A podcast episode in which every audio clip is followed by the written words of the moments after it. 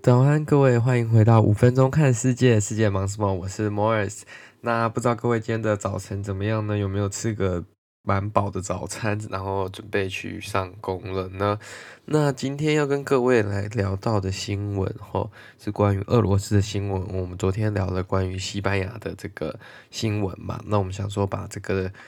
地理位置相对来说，我们往这个右上角移一下，我们看一下俄罗斯最近发生什么样的事情了。因为我们过去也有讲到俄罗斯，但好像没有特别多次，可能就一两次或两三次而已。那今天要来讲到的不是那么重要的新闻吗？或者是说没有那么的影响全世界的这种政治局态的新闻啦。那今天这则新闻呢，是关于俄罗斯的一个反对派，他们去揭发了一个神秘别墅的存在，然后普丁就站出来说，这个别墅不是他的，他也不知道这是谁的。那基本上呢，这件事情其实相对来说。呃，有点像是那种政治上会出现的角力跟八卦新闻啦。那俄罗斯的这个反对派的这个领袖纳尔瓦尼·纳瓦尼，他呢，他发布了一个影片，就是声称说。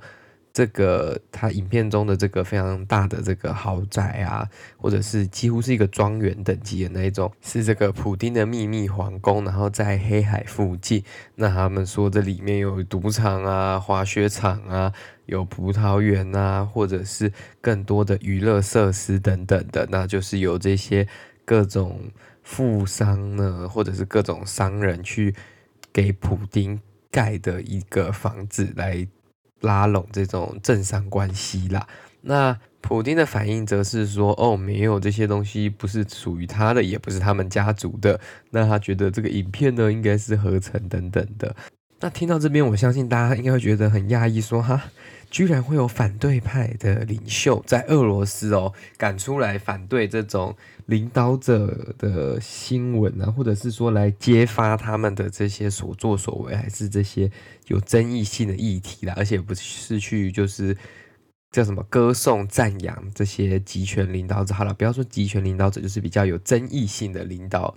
方式跟领导系统这样子。那这位纳尔瓦尼呢，其实。他不是第一次这么做，毕竟他已经存在一阵子了嘛。那他过去的这些行为也常常比变成那个叫做什么俄罗斯政府的眼中钉了，就是俄罗斯政府应该看他不爽很久，就觉得说，哎，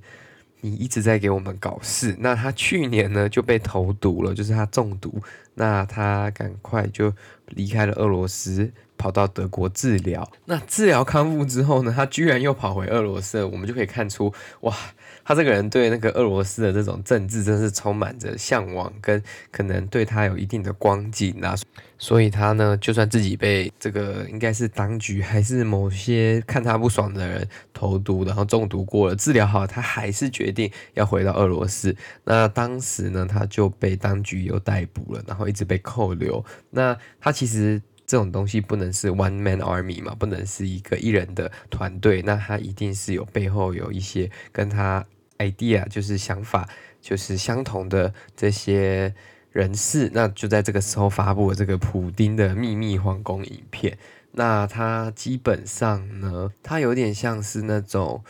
就是扮演着被政府打压的反对派啦。那他常常就是会做出这种指控，那指控的这些真实性，基本上，毕竟俄罗斯的政府是那个状态，你有没有办法去查证？其实对媒体来说也是很困难的。那就是放在外面给人民看看，还是给各国的这些其他的领袖，或者是各国的人民看看，说哦，俄罗斯的。领导者或者是他们的这个管理层，不要说管理层啊，就是政治精英都怎么样去利用他们所拥有的资源来创造自己的财富等等的。那他影片内容呢？他是说这个庄园别墅啊，价值超过十三亿美元呐，然后是史上最大的这种贪腐。但你这样讲，当然那个。普丁听了就不爽啊！你没事说他贪腐，而且又把他，就算这是真的是他的家，他的皇宫，你又把他整个拍得那么清楚，然后把他抖出来，那人民看了会怎么想？他当然不会承认啊。如果你今天用有没有别的方法，我想想看，就是用比较婉转的方法去警告他，搞不好效果会比较好。但我觉得一样了，他自己都会被清算啦。那这次这个新闻，我觉得相对来说比较有 credibility，就是比较能受信任呢，是因为他其实在二零一二年的时候，有一名 BBC 的记者，当时就有就是。追溯过这个新闻，就是他有听从或者是引述之前跟普丁有一些生意上往来的商人说，哦，这个别墅呢，他是按照普丁的要求，他们大家一起去建造出来做他的私人皇宫这样子，但当时普丁就已经否认过了一次。那这个就是第二次的这一件事情，又有点被翻出台面。那我是觉得这件事情也不会有什么发展后续了，因为这种东西不是像在民主国家，就是会有媒体的力量跟政府还有第三方单位的这些力量去监督或者去调查。那他们的法律基本上也是会保护他们的这些领导阶层，所以这个要得到一个独立的调查跟一个比较确切的结果，我相信。短期内不太有可能啦，除非他们的政治形态有很大幅度的改变，这才会对整个社会啊、政治以及金融系统有比较大的改变，大家才会有办法去做。一个很法治的社会跟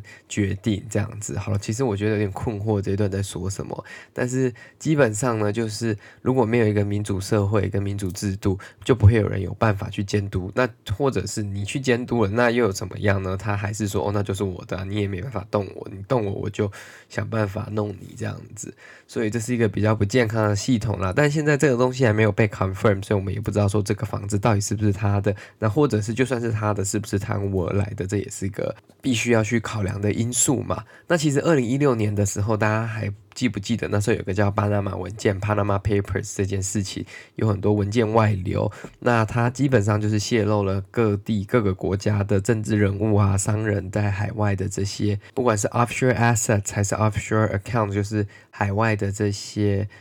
呃，账号啊，还是财产等等的。那普丁的这些亲朋好友，或者是他这些身旁的官员，其实也有被发现说，哦，他们在海外其实也有拥有着非常大的这些财富，这样子。好了，那今天分享这则新闻，基本上我就觉得只是告知大家一下，就是国外的政治斗争嘛，或者是看看说俄罗斯的状况是怎么样。因为我们有一段时间没有讲到俄罗斯，应该从他。那个疫苗研发出来到现在，应该都没有谈过俄罗斯的相关事情，就想说拿这个机会来聊聊俄罗斯的事情，这样子。好了，那如果你喜欢这个节目的话，再帮我把它分享给你的亲朋好友。你可以透过各大平台都可以收听，也可以透过各大平台分享。也欢迎您运用各平台的留言功能以及订阅功能，随时掌握这个节目。那各位，谢谢今天的收听，我们就下次再见喽，拜拜。